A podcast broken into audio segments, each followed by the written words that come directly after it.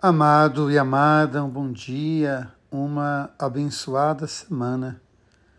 Nos colocar diante da palavra de Deus, tudo aquilo que ela traz para nós.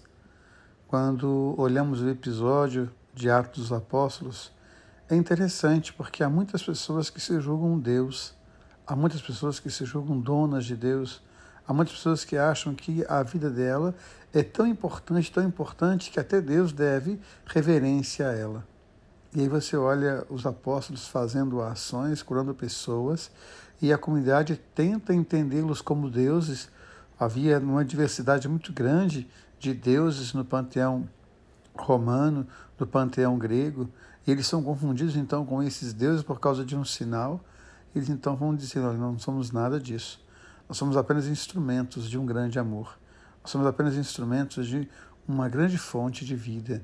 Então é interessante a gente perceber isso, que nós somos apenas pessoas frágeis, limitadas, mas que a graça de Deus age em nós.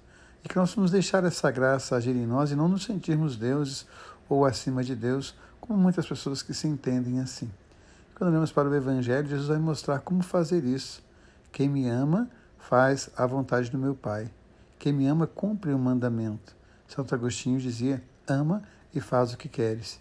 Que o amor seja a marca da nossa vida, que o amor seja sempre a nossa essência e que o amor de Deus sempre possa passar por nós através da nossa generosidade, da nossa delicadeza, dos nossos gestos de quem conhece a vida e defende a vida em todas as circunstâncias.